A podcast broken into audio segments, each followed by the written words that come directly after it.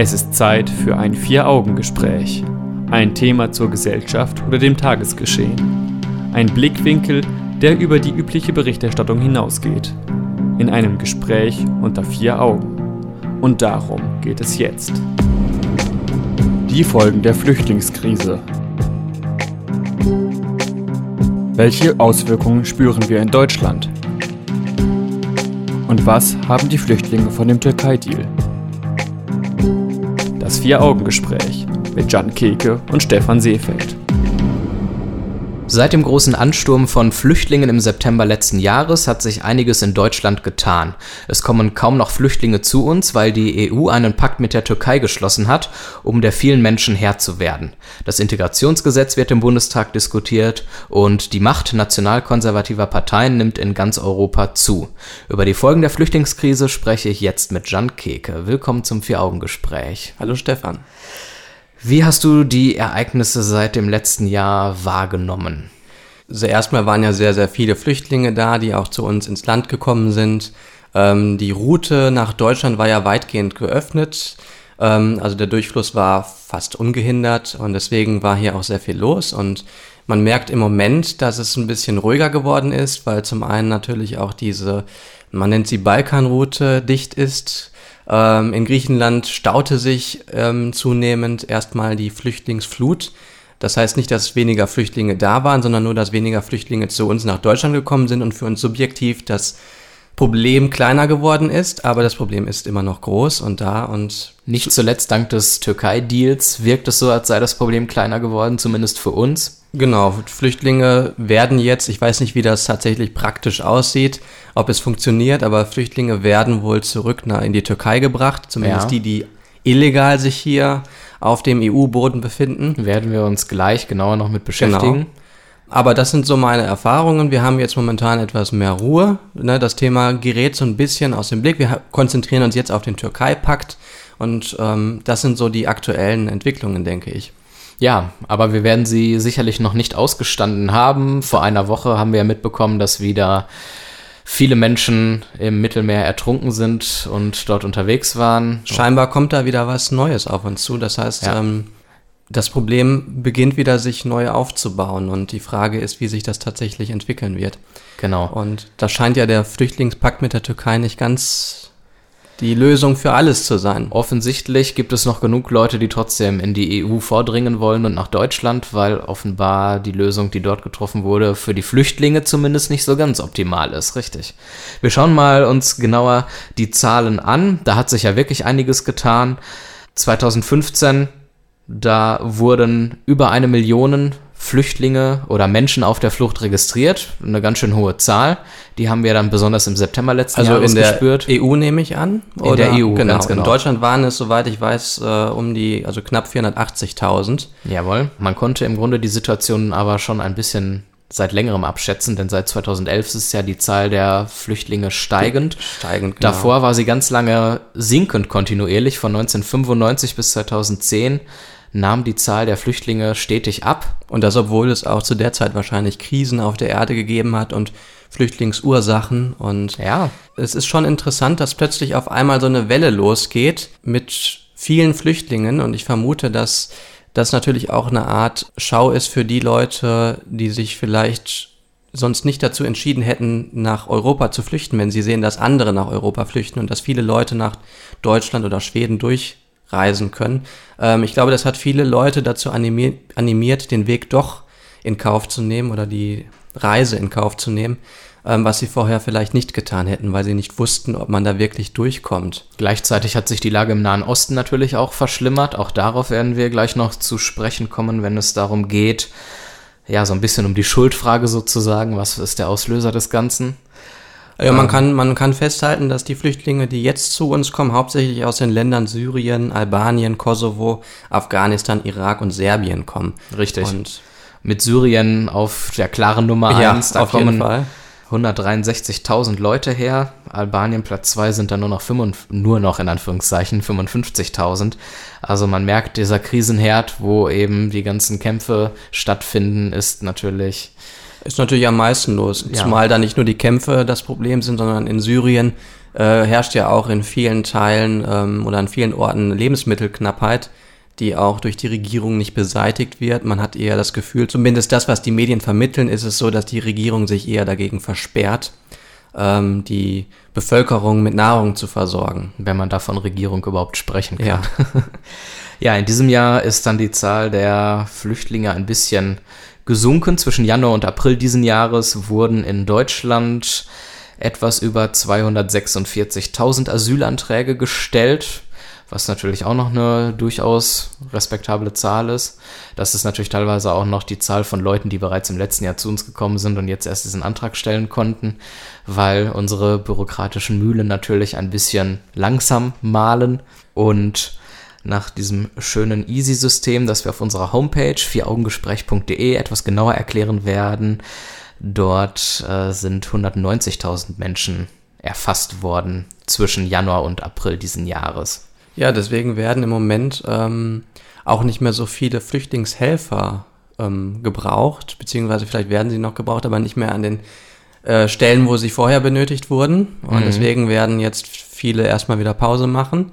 Der große äh, Druck ist sozusagen erstmal vom Kessel. Die Frage ist nur, ob ähm, man sich jetzt wappnet für einen möglichen neuen Flüchtlingssturm. Ja. Man sollte vielleicht nicht schlafen, sondern sich tatsächlich vorbereiten, ähm, falls der Flüchtlingspakt mit der Türkei schiefgehen sollte oder falls irgendwelche neuen Entwicklungen stattfinden, dass man da wirklich besser mit umgehen kann als vorher. Denn diese großen Massen, keine Frage, die waren eine Her Herausforderung für uns und die sind sie auch immer noch.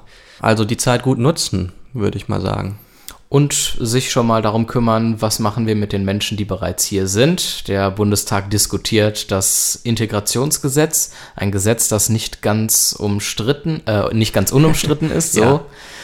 Und ähm, ja, all das werden Themen sein, über die wir im Laufe dieser Stunde sprechen werden. Ja, ich freue mich. Also und wir werden auch darüber sprechen, inwieweit ähm, die rechten Parteien ja, Fluch oder bis zu einem gewissen Grad sogar Segen sein könnten. Ja, eine werden, gewagte Frage, wir aber werden darüber diskutieren. Werden wir darüber diskutieren. Bis gleich.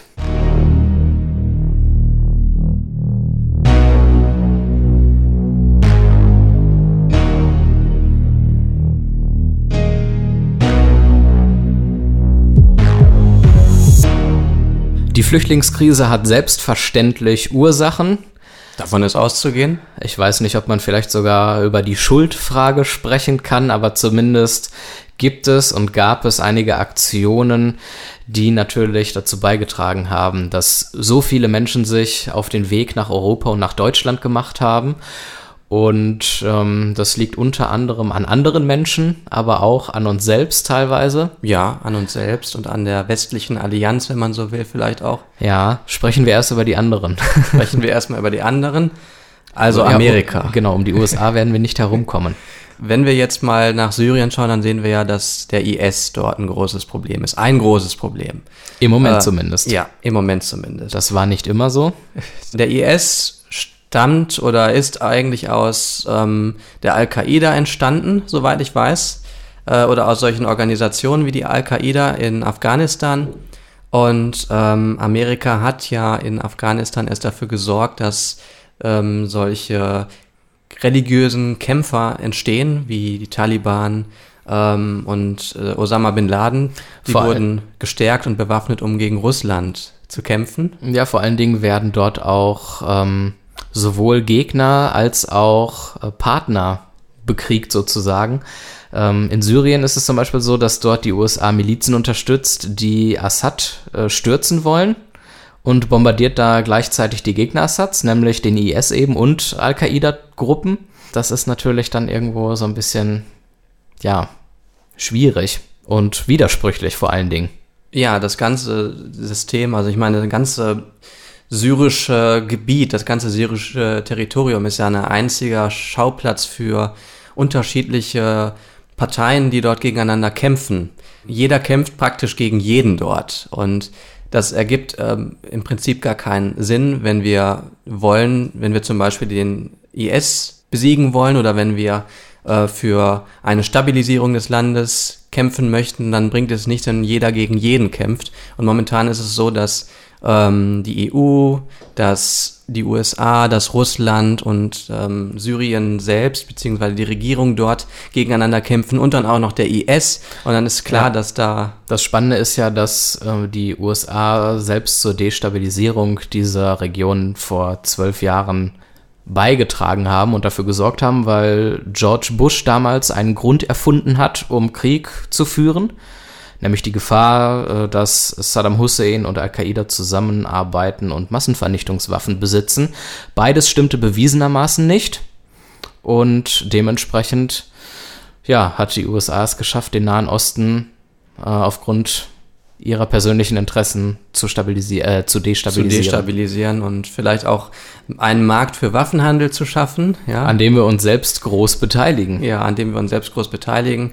Wir verdienen da dran. Das heißt, wenn diese Krise nicht mehr bestehen würde, dann würden wir, würde eigentlich unsere Waffenindustrie auch ähm, große Verluste erleiden. Oh ja. Und äh, es wäre auch noch, es wären auch noch andere wirtschaftliche Probleme, die wir vielleicht hätten.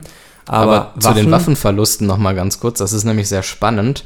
Ähm, die deutschen Waffen gehen nämlich genau in diese Krisenländer. Wenn wir uns allein den Zeitraum zwischen Januar und Juni letzten Jahres angucken, da gingen Waffengüter an Drittländer, die nicht zur NATO oder zur EU gehören. Und allein dieser Anteil machte knapp ein Drittel des Umsatzes aus. Und da ging eben auch viel nach Syrien rüber. Ja, im Moment hört man ja eher, dass es nicht mehr so viele ähm, so viel Handel mit solchen Staaten geben soll, aber immer noch Bestellungen, die aus ja. vorherigen Jahren getätigt wurden und jetzt die Lieferungen erfolgen. Denn wir wissen ähm, ja, ein Vertrag ist ein Vertrag ist ein Vertrag. Genau. Also äh, wir wissen nicht, ob das dann irgendwann mal äh, endet, aber wir beteiligen uns schon sehr an diesem ganzen, äh, an den Flüchtlingsursachen und und tragen ja weiterhin dazu bei, dass ähm, dieser Handel mit entsprechenden Staaten auch weiterhin floriert und äh, vorhanden ist, wenn unsere Politiker Steinmeier, Gabriel und Co. Diktatoren im Nahen Osten besuchen und ähm, die Systeme ja, unterstützen, dann trägt das natürlich dazu bei, dass diese Systeme gestärkt sind durch unsere Einwirkung. Das auf jeden Fall. Also ich meine, wir sind ja auch deswegen wirtschaftlich stark, weil die anderen schwach sind auf der ganzen Welt, nicht nur auf Syrien ja. bezogen. Ähm, und wir haben natürlich viele Vorteile davon. Daher meine nächste Frage ja. in dem Zusammenhang, ist es denn realistisch, solche Handlungen zu unterlassen, damit wir tatsächlich Fluchtursachen bekämpfen? Ich weiß nicht, wie realistisch es ist, solche Handlungen zu unterlassen, aber ich denke, das Problem ist aus dem Ufer gelaufen. Ich glaube, dass, die, dass es nicht der Plan war, dass wir so viele Flüchtlinge in Europa haben würden. Ich glaube, der Plan war es, die Region zu destabilisieren oder sich nicht wirklich entwickeln zu lassen, aber nicht, dass wir jetzt auch von dem Problem betroffen sind. Und zunehmend ja nicht nur durch die Flüchtlinge, sondern auch durch Terroranschläge oder zumindest äh, Terrordrohungen, ja. Mhm. Ähm, okay, dann mal anders gefragt. Sind wir von diesem Waffenhandel zum Beispiel abhängig als ähm, deutsche Volkswirtschaft? Ich glaube, das, was ich weiß, sind wir nicht davon abhängig, weil das, der ganze Waffenhandel eigentlich keinen besonders großen Teil unserer gesamten Wirtschaft ausmacht. Ähm, es ist schon ein äh, spürbarer Teil, aber ich denke, wenn wir nur auf diesen Waffenteil, auf diese Waffen, auf diesen Waffenhandel verzichten würden, würden wir nicht daran zugrunde gehen.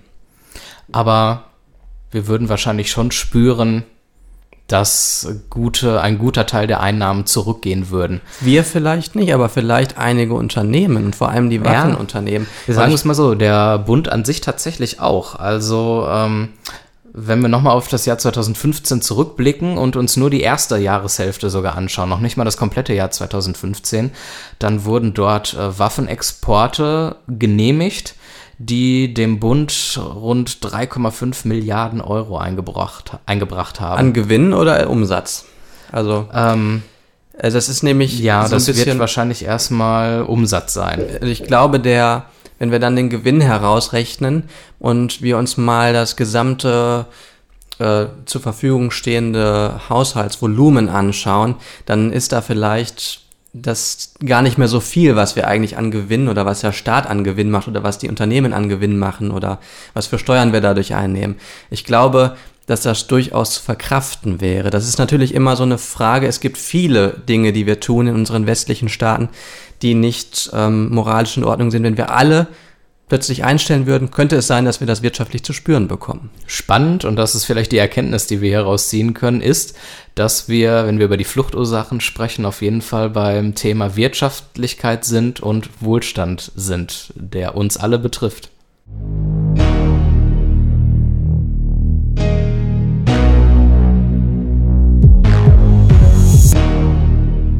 Ja, die Folgen der Flüchtlingskrise und wir haben vorhin ganz grob die großen Fluchtursachen angesprochen und was für Folgen es hätte, wenn man diese Fluchtursachen bekämpfen würde. Dass das nicht ganz immer in unserem deutschen Interesse ist, muss man ehrlicherweise anerkennen. Da kommen wir natürlich in moralische Zwickmühlen.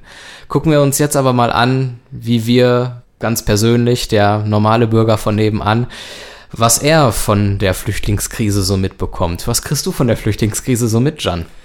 Das erste, was ich in diesem Jahr von der Flüchtlingskrise mitbekommen habe, waren die Silvesterübergriffe in Köln. Die hast du persönlich mitbekommen? Nein, die habe ich persönlich in den Medien mitbekommen. Okay. Persönlich mitbekommen nicht, aber das ist eine Sache, die man natürlich, über die man persönlich nachdenkt. Was ich persönlich mitbekommen habe, also ich habe drei Flüchtlinge in der letzten Zeit kennengelernt. Mhm. Wie? Äh, wie ein syrischer Flüchtling hat bei uns an der Universität einen Imbiss aufgemacht, einen Falafel-Imbiss und äh, verkauft dort sehr leckere Falafeln. Und ich bin dort mindestens einmal in der Woche und äh, ja, habe eigentlich den Eindruck, dass es ein ganz netter Kerl ist. Und dann gibt es noch ähm, zwei Flüchtlingskinder, die ich kennengelernt habe aus Afghanistan. Eine sehr gute Freundin von mir hat nämlich mit ihrer Mutter zusammen zwei Flüchtlingskinder aufgenommen. Oh, das ist sehr äh, nett. Ja, das finde ich auch. Und die äh, kümmern sich jetzt um die beiden. Und ich war mir auch am Anfang unsicher, wie das eigentlich so sein würde für die beiden, ob die sich damit vielleicht ein bisschen übernehmen. Aber als ich jetzt die, also ob meine Freundin und ihre Mutter sich mit der Aufgabe übernehmen.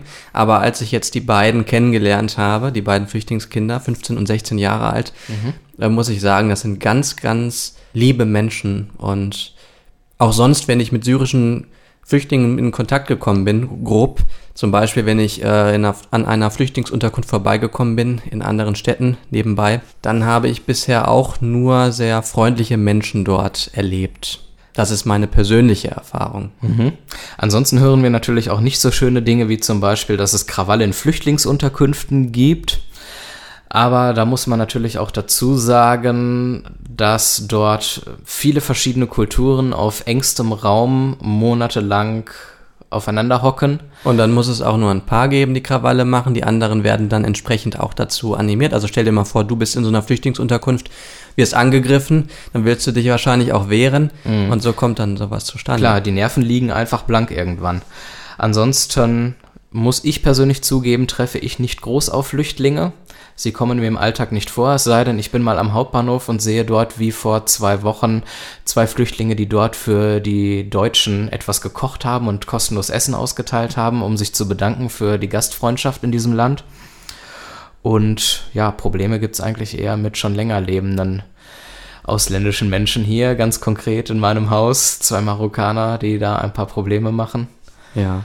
Aber das Aber es ist sind jetzt vielleicht keine, keine Flüchtlinge. Ne? Das sind erstens keine Flüchtlinge und zweitens mal ist das, glaube ich, eher eine Frage des Charakters und nicht der Herkunft.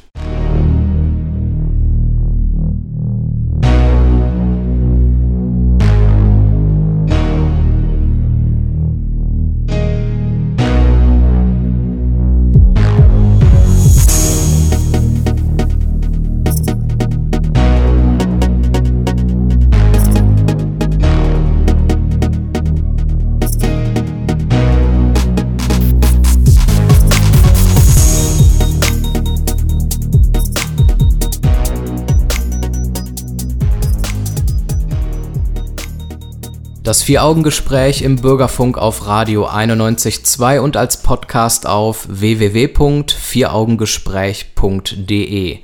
Die Folgen der Flüchtlingskrise, das ist das Thema in dieser Stunde. Guten Abend, Jan, nochmal. Ja, guten Abend, Stefan. Und was wir so in den letzten Monaten mitbekommen haben, ist ja, dass die klassischen Parteien ein bisschen in ihrer Willkommenskultur umgeschwenkt sind und nicht mehr alle Einwanderer blind willkommen heißen wollen. Bis auf die CSU, die hat nie Einwanderer blind willkommen geheißen. Ja, das ist richtig.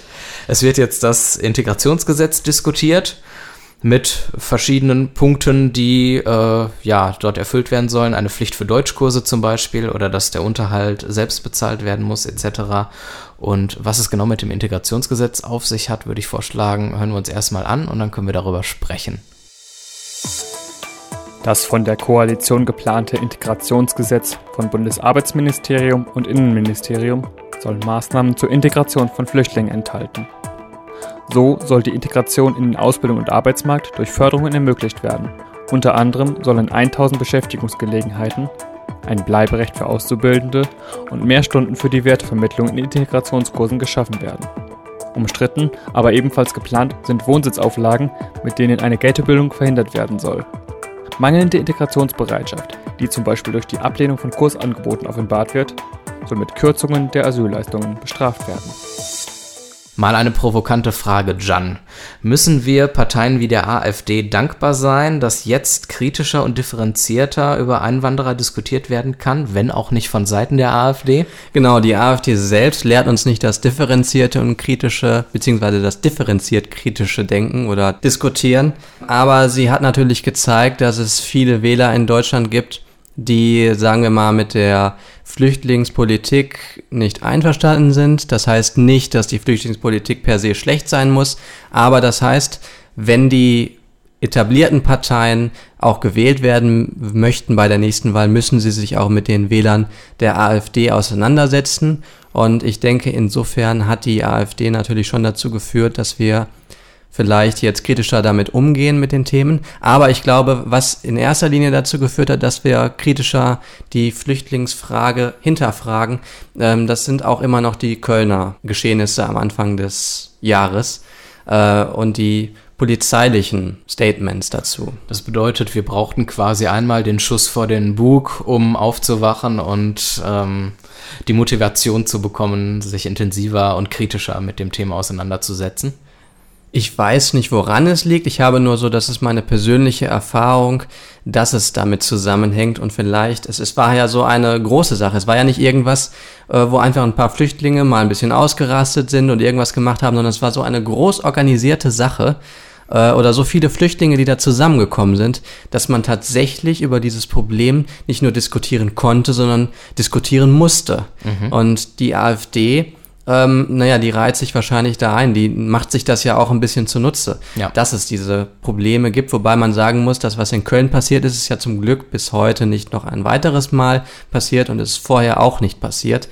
Wir hoffen mal, dass es eine einmalige Sache war. Wenn man sich jetzt mal solche Parolen genauer anschaut, wie kriminelle Ausländer ausweisen oder Flüchtlinge ausweisen, wo ist die Durchsetzung des Hausrechts, falls es so etwas für Deutschland gibt, in Bezug auf straffällige Einwanderer legitim und ab wann stoßen solche Maßnahmen an die Grenzen der Vereinbarkeit mit unserem Grundgesetz? Also wir müssen natürlich festhalten, dass wir ähm, als Deutschland wahrscheinlich nicht in der Lage sind, allen kriminellen Flüchtlingen gerecht zu werden. Also wenn wir eine große Menge an Flüchtlingen aufnehmen in Deutschland, dann ist das alleine schon eine große Herausforderung. Wenn dann aber noch hinzukommt, dass wir Tausende Zehntausende von kriminellen Flüchtlingen dabei haben, die alle besonders ähm, beobachtet werden müssen oder die eine besondere Zuwendung brauchen, dann äh, könnte das nicht nur für uns eine Überforderung sein, es ist auch eine Überforderung, die dann die Flüchtlinge zu spüren bekommen, die ähm, eigentlich hier leben wollen. Ja, deswegen würde ich sagen, auch zugunsten der Flüchtlinge, die hier leben wollen, können wir uns nicht mit diesen kriminellen Flüchtlingen die ähm, hier nicht leben wollen, auseinandersetzen oder Normalerweise wäre. Aber lässt man ihnen dann ihr Verhalten durchgehen, wenn wir uns nicht mit denen auseinandersetzen Nein. können? Also, das scheint ja eine Kapitulation vor der Realität auch zu sein. In dem Fall, also sehe ich da keine andere Möglichkeit, wenn es, wenn wir von großen Zahlen krimineller Flüchtlinge reden, mhm. dass wir die, wenn möglich, wieder zurückschicken. Ne? Das Problem ist ja auch, dass diese kriminellen Flüchtlinge das Verständnis kaputt machen in der Bevölkerung für Flüchtlinge allgemein. Mhm. Ähm, also diese kriminellen Flüchtlinge machen schon viel kaputt und Wenn man sich diese Probleme anschaut und sich dann auch anschaut, wie skeptisch viele Menschen gegenüber ausländischen oder, sage ich mal, den Flüchtlingen, Einwanderern sind, sind wir eigentlich überhaupt bereit für Multikulti, wie es die Grünen, die Linken groß fordern? Und wenn nicht, ist es dann legitim, dem auch Rechnung zu tragen? Also, Oder ist man dann ein Nazi?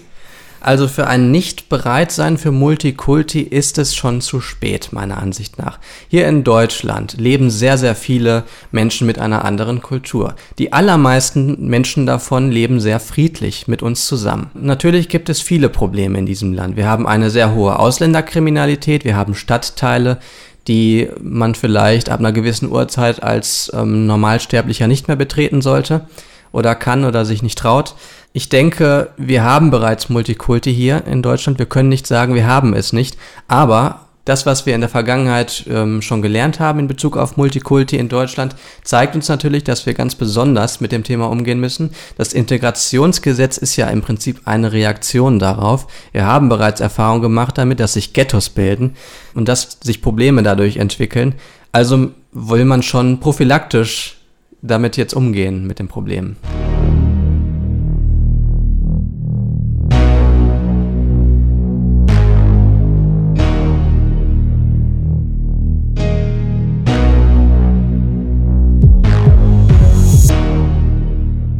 Ja, die Flüchtlingskrise, derer entledigen wir uns im Moment ein bisschen, weil wir die Türkei die Drecksarbeit machen lassen. Es gibt zwischen der EU und der Türkei einen entsprechenden Deal, wie er so schön genannt wird. Und was dieser Deal beinhaltet, das hören wir uns jetzt mal an. Wer irregulär nach Griechenland kommt, zum Beispiel durch Schleuser, wird in die Türkei zurückgeführt. Für jeden Flüchtling ohne Aussicht auf Asyl, der von Griechenland zurück in die Türkei geschickt wird, nimmt die EU einen Syrer legal auf.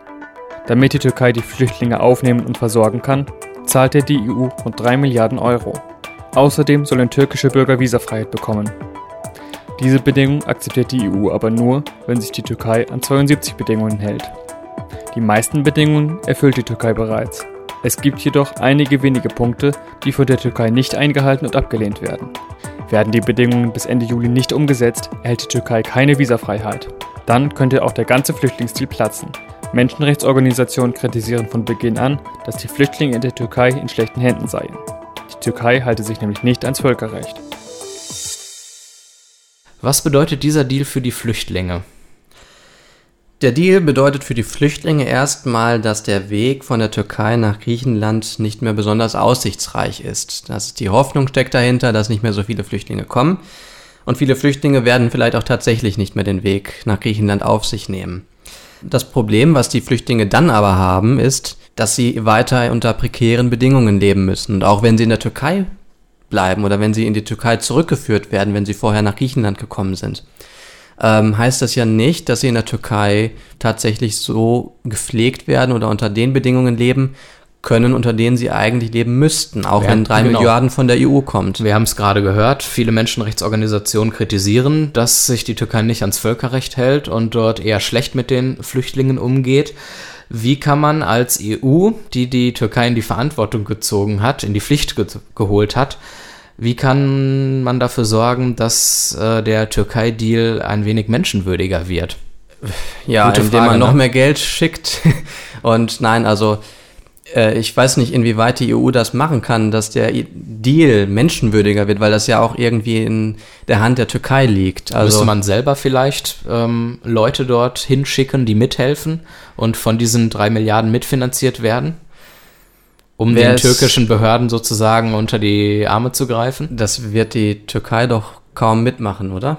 Ich, glaube, die Türkei nicht. lässt sich ja so in schon Bezug auf Erdogan bin ich, Ja, in Bezug auf Erdogan bin ich mir sowieso im Moment nicht sicher, was die Türkei überhaupt mitmacht und was nicht. Also wenn wir dafür sorgen wollen, mit Geld den Flüchtlingen zu helfen, dann hätte man das ja in Griechenland machen können.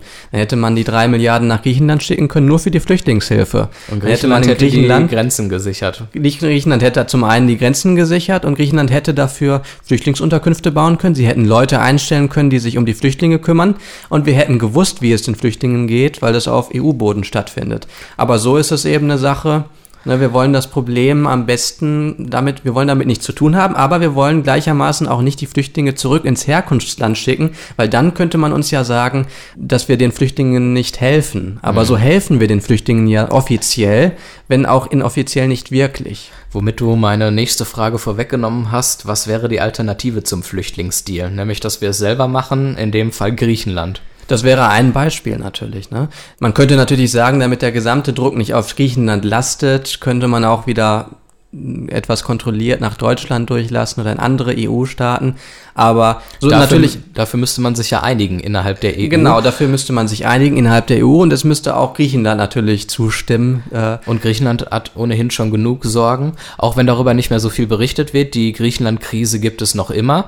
Genau. Griechenland ist nach wie vor Woche für Woche vor der großen Staatspleite bedroht und wird wahrscheinlich ähm, Schwierigkeiten haben, so ein großes Problem dann noch zu übernehmen.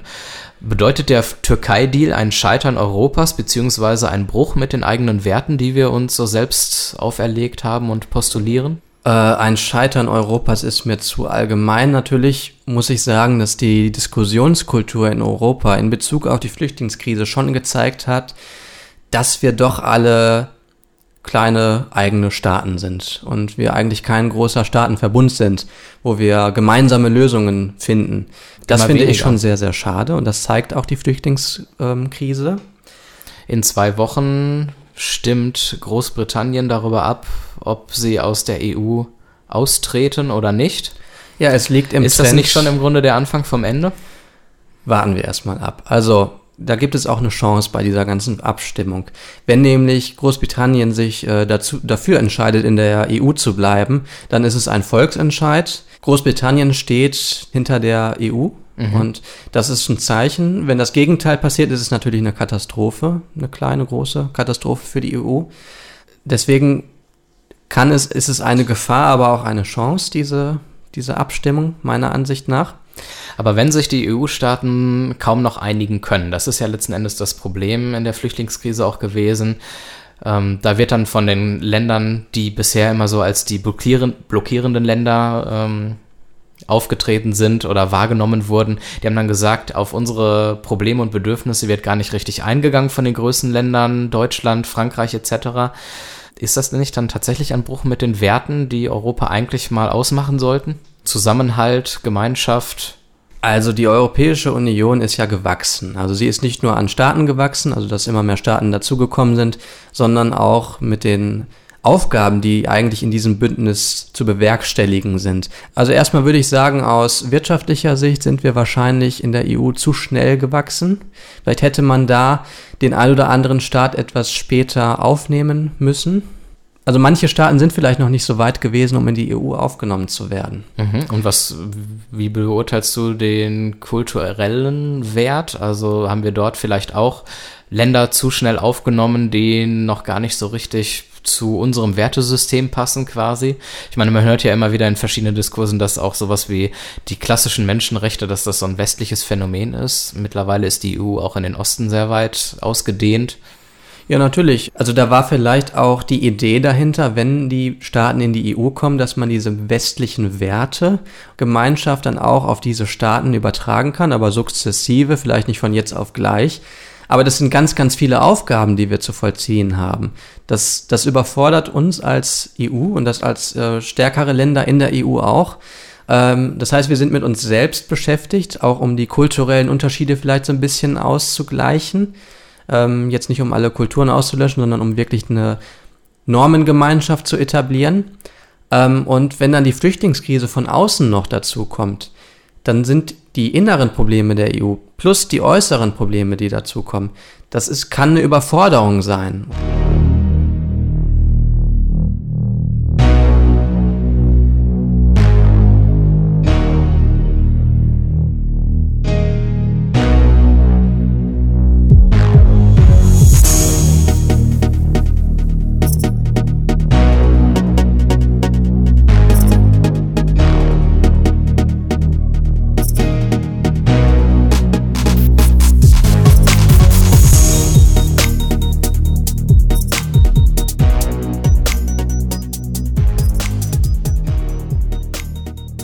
Dass mittlerweile ein kritischerer Diskurs stattfindet in Bezug auf Flüchtlinge, auf den Islam, auf unterschiedliche Kulturen, ist nicht das Verkehrteste, denn es gibt gewisse Probleme, die sich durchaus auch hier in Dortmund abspielen.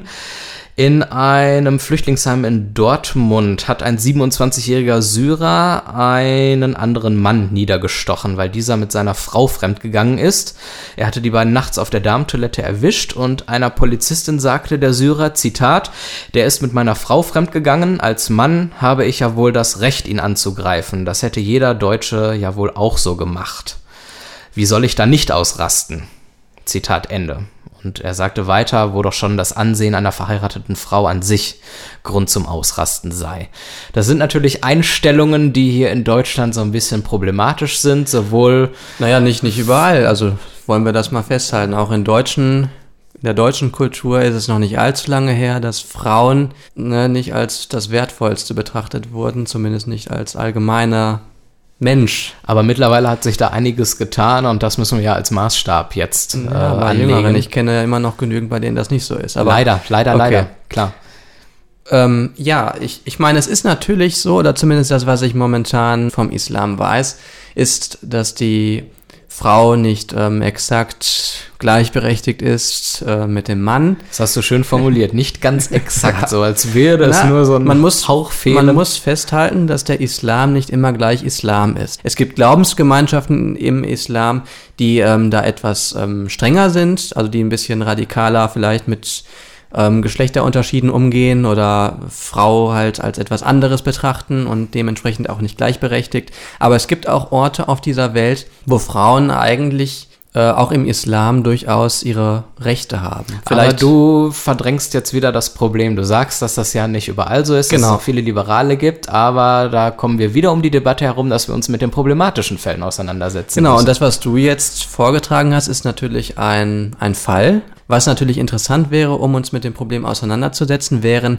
ins Zahlen insgesamt, statistische Angaben, wie äh, häufig kommen solche Fälle vor. Ja? Aber was machen äh, wir in so einem konkreten Fall, unabhängig davon, wie oft er auftritt? In einem, so einem konkreten Fall sagen wir, dass der Flüchtling Unrecht hat. Das ist ganz klar, das müssen wir ihm unmissverständlich klar machen. Und wir also, Rechtsstaatlichkeit haben?